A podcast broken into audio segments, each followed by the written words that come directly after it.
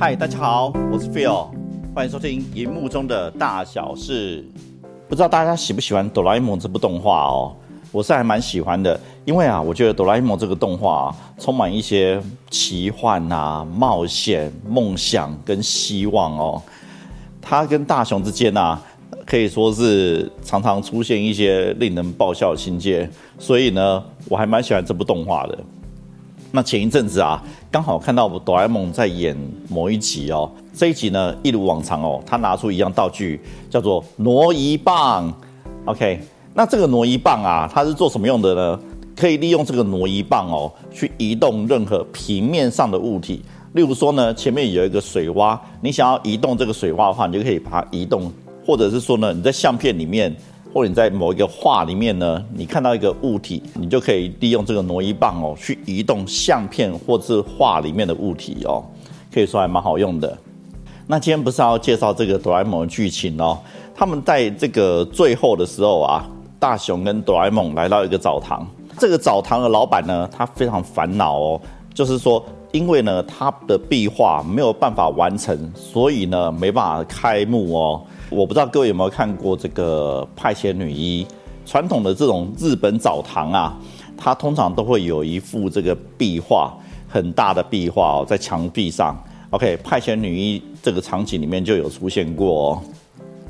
它的这个壁画呢，通常会画一个富士山，让顾客呢来泡汤的时候啊，泡澡的时候，感觉好像在富士山脚下泡澡的感受哦。就是因为这个壁画他没有办法完成，所以呢，老板很烦恼。那哆啦 A 梦跟大雄呢，就答应这个老板呢，说要帮他完成这个壁画。于是呢，他们就到世界各地呀，去搜刮这个名画，把它挂在壁画上面。好，那他们去哪边搜刮名画呢？他们总共去了三个地方。第一个地方呢，就是法国的罗浮宫。OK，那我想呢，法国罗浮宫呢。大部分人呢，就算没有去过，应该也听过哦，因为蛮有名的。罗浮宫呢，收藏了数以万件的艺术作品。那在罗浮宫里面呢，有一幅画非常的有名，大雄就是取了这幅画。这幅画是什么呢？就蒙娜丽莎的微笑。各位，我不知道前一阵有没有看到新闻哦，就是在欧洲有许多的环保团体呀，侵入这个各个艺术馆。对艺术馆的里面的这个画作去丢番茄啊，丢鸡蛋啊，然后又去泼油漆啊，OK，所以许多名画都受害哦。那法国罗浮宫的这个蒙娜丽莎的微笑就是其中之一。后来呢，大雄他们把这个画呢取回去之后呢，放回澡堂之后，他们又去了第二个地方，再去取一幅名画。那这个第二个地方是在哪里呢？这第二个地方呢，就在挪威的奥斯陆国家美术馆。奥斯陆国家美术馆可能就很多人没有听过了。不过呢，它里面有收藏一幅名画，应该很多人都听过。大雄呢跟哆啦 A 梦去搜刮这个画的时候啊，大雄说了一句话：“哇，这个人的脸好奇怪哦。”对，这个人的脸真的很奇怪。如果你看到画，我相信你也会这样觉得。这是什么画呢？这幅画叫《呐喊》。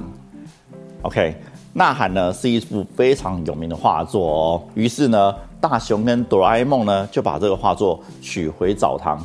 那最后呢，他们又去了第三个地方。那这个地方呢，它就不是一般的美术馆哦，它是一个山洞。那大雄跟哆啦 A 梦呢，他们进到这山洞里面取画的时候呢？大雄又说了一句话：“哇，这幅画好巨大哦！”没错，这幅画真的很巨大。那是什么画呢？它是一幅山洞壁画。那画的呢是一幅野牛，是一个很大的野牛壁画哦。世界上真的有这个山洞哦。这个山洞在哪里呢？这个山洞啊，就是西班牙的阿尔塔米拉洞穴。OK。他们取回的呢是一个史前壁画，所以呢，我今天要跟大家聊一聊，就是史前壁画。现在讲的这个史前壁画，它不是像埃及的这种壁画，也不是这种象形文字的壁画，那更不是这种文艺复兴时期的这种壁画哦。它是这个文字未出现之前的这个壁画。文字未出现之前啊，其实世界上就有一些美术作品哦。那大致上呢，可以分为三种，一个叫做壁画，一个叫做岩雕，第三个呢就是雕塑。没错，史前人类就会雕塑哦，在德国就有挖掘到这样子一个史前文明的雕塑作品。好，但是呢，我们今天就是要针对壁画来聊一聊。其实呢，这些壁画在世界上到处都有这些壁画被发现哦。以大部分的壁画来说呢，你我不知道讲到壁画的时候，各位会想到什么？是幽浮吗？飞碟、外星人，还是史前生物恐龙？其实啊，这些壁画大部分记载的啊，都是史前人类所看到的景象。它有可能呢是记录他们当地的生活模式、某个仪式，或者呢是是看到某一个动物，例如说像是野牛啊、野马、犀牛等等之类的哦。那所以呢，这些史前壁画记载的大部分都是他们亲眼所看到的事物。当然，有些东西啊，以我们现在的思维啊，没办法了解到史前人类到底看到了什么。所以呢，有些图案我们可能不是很了解。当然，你也可以说他们是不是看到外星人，也是有这个可能哦。不过，绝大部分来说啊，都是记录了他们史前生活的这个模式，还有他们看到的事物。史前壁画呢，它的构图啊，还有它的颜色呢，其实像他们用的颜色啊，不像我们现在那么多颜色被开发出来，有红橙黄绿，对不对？他们可以使用的颜色啊，就比较单一。像大部分都看到的这个史前壁画，都是红色、红褐色或者黑色，还有白色等等哦。他们构图技巧呢，大部分都是这个简单的线条跟几何图形画成的。好。那我现在就问大家，如果说呢，要你跟史前人类一样，如果叫你画一个城市素描，记录你眼前所看到的一切，你会怎么做？OK，那你的画图技巧呢，又是如何？好，那我先以我为例哦，因为呢，我也没有特别学过画图技巧，所以呢，我画图的技巧大概是比火柴棒人等级再好一点点哦。什么叫比火柴棒人等级再好一点点呢？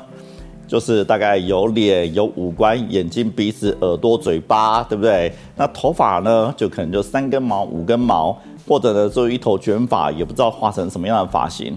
那脖子呢，可能就有长有短，那有些呢，可能甚至没有脖子哦。那他的身材比例还有手脚呢，可能比例也整个都不太不太对。好，毕竟呢，我也没有特别学过画画，我画出来的东西大概就是这个样子。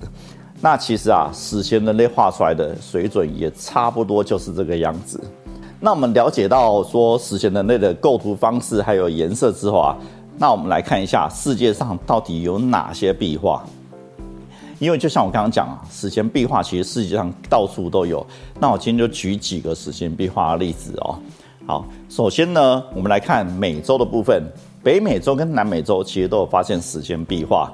好，那在北美洲这个地方呢，在德州，德州靠近比较靠近这个美墨边界的这个地方啊，有一个叫做 White Shaman 的壁画。它这个壁画记录的啊，都是这个德州当地人生活的一个模式哦。那有些图案呢，可能我们也不太了解，它画的到底是什么东西？它有可能代表了某个仪式，但是以我们现在的眼光，并不太了解，所以有些人就会说：，哎，这画的是不是外星人？是不是幽浮？当然也是有可能的，只是说以我们现在人的眼光，我们没办法理解。那它所使用的颜色呢？它就是跟我讲的一样哦，就是有红色啊、红褐色，有白色，对不对？还有黑色。但是啊，它比较特别的地方是，它还有用了黄色。那黄色啊，在史前壁画里面算是比较少见的哦。那在南美洲的部分呢？南美洲的部分在哥伦比亚，呃，大概距离市中心南方四百公里的地方哦，在某个丛丛林深处，那也有发现这个史前壁画。因为这个史前壁画在丛林的深处，所以啊，它是很晚才被发现的。什么时候被发现的呢？大概就是在一九七零年的时候发现。一九七零年发现的壁画算是蛮晚的哦。那这个史前壁画呢，它有什么样的特征？它其中一个特征就是它非常的巨大。到底多巨大呢？它大概绵延大概十二公里哦，蛮巨大的。大家想象一下，十二公里全部都是史前壁画，OK，蛮巨大的一幅画。好，那再来呢，它还有一个特征哦，就是刚刚讲说，它记录的东西啊，其实大部分都是以当地的这个生活模式啊，还有当地所看到的这个动物为主。不过啊，它所画的图形跟其他地方不太一样，怎么不一样哦？像一般我们发现壁画的时候，它可能就是东一块西一块，它并不会有一个规律排列的整齐哦。但是呢，在哥伦比亚的这个丛林深处的壁画，它这个壁画被发现之后，发现它这个壁画是排列整齐的一个一个壁画，它呈现一个矩阵排列哦，所以蛮特别的，看起来是为了某种目的而记录的一个壁画哦。那刚刚介绍完这个美洲部分哦，那我们再来看一下欧洲。欧洲呢，我主要介绍有三个地方的壁画。好，两个在法国，一个在西班牙。法国呢，就是拉斯科洞穴跟肖维洞穴。那西班牙呢，就是阿尔塔米拉洞穴。那我们先讲一下啊，为什么我要讲说这三个地方呢？因为啊，这三个地方的壁画跟其他地方壁画不一样。怎样不一样？这三个岩洞的壁画，当时被发现的时候啊，其实很多人不相信这是史前人类的壁画，很多人会觉得说这是假的，这是某个艺术家进来画的。为什么会这样讲呢？因为啊，这三个洞穴里面的壁画画的是惟妙惟肖，它不再像是之前我们刚刚讲的这种火柴棒人等级，也不是简单线条构图哦，它画的栩栩如生。好，所以呢，当时被发现的时候。很难相信说史前人类有办法画出这样子的画作出来。那经过科学鉴定之后呢，发现哦，这个壁画呢，它的年份大概是在一万五千年到三万六千年以前。哇，比刚刚讲的美洲的这个壁画发现年份还要久。很难想象到这么远古的这个壁画，他们有这么高深的绘画技巧。他的绘画技巧已经超越你我，他甚至可以到达这个是艺术家等级。尤其啊，以肖维洞穴来说，肖维洞穴大家知道，岩洞难免会凹凸凸不平，它不会是一个完整的平面。但是啊，肖维洞穴它的壁画利用的这个特点哦，它利用这个凹凸特点来制造一些图画上的光影。也就是说呢，你从左边看，你从右边看呢，它看起来的是不一样的，就很像在看动画一样。所以啊，肖维洞穴有这个壁画界的动画的称号哦。确实是蛮厉害的，以三万六千年以前人类就有这样的技术水准，其实很难以想象。那再来呢，像阿尔塔米拉洞穴，西班牙的阿尔塔米拉洞穴哦，它是在大概如果没记错的话，是在西班牙南部吧。OK，好，西班牙这个阿尔塔米拉洞穴呢，它有一个很大的特点，它可以号称是这个史前壁画界的西斯丁小堂。我不知道各位有没有听过西斯丁小堂哦？好，就是梵蒂冈的西斯丁小堂。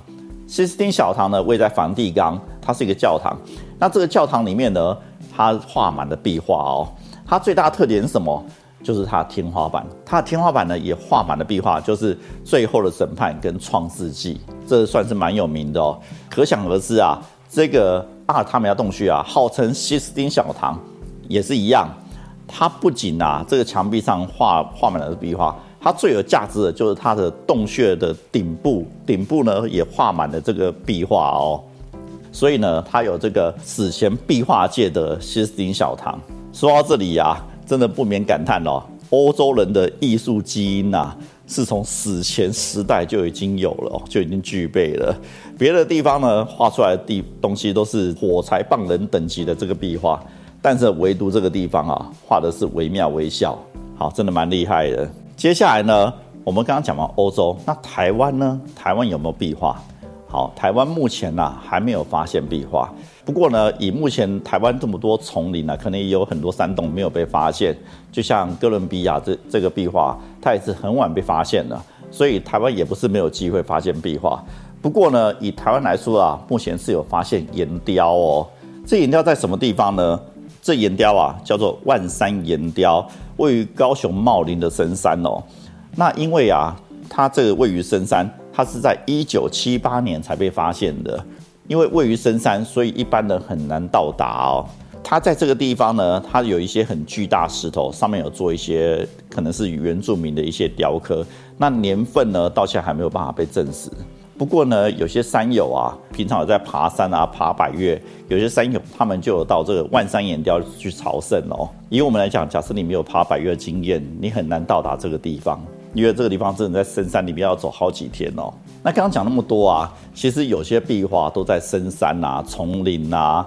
那或者在某个很难到达的岩洞，其实我们一般人也很难到达。那我们有没有办法去一窥这个壁画，史前壁画呢？他们为了保护这个壁画，并且呢开放给大家参观。毕竟啊，这些壁画很容易受到人为的破坏哦。例如说，有人进去可能有一些细菌啊，有一些湿度的变化，有一些温度的变化不一样，都会造成破坏。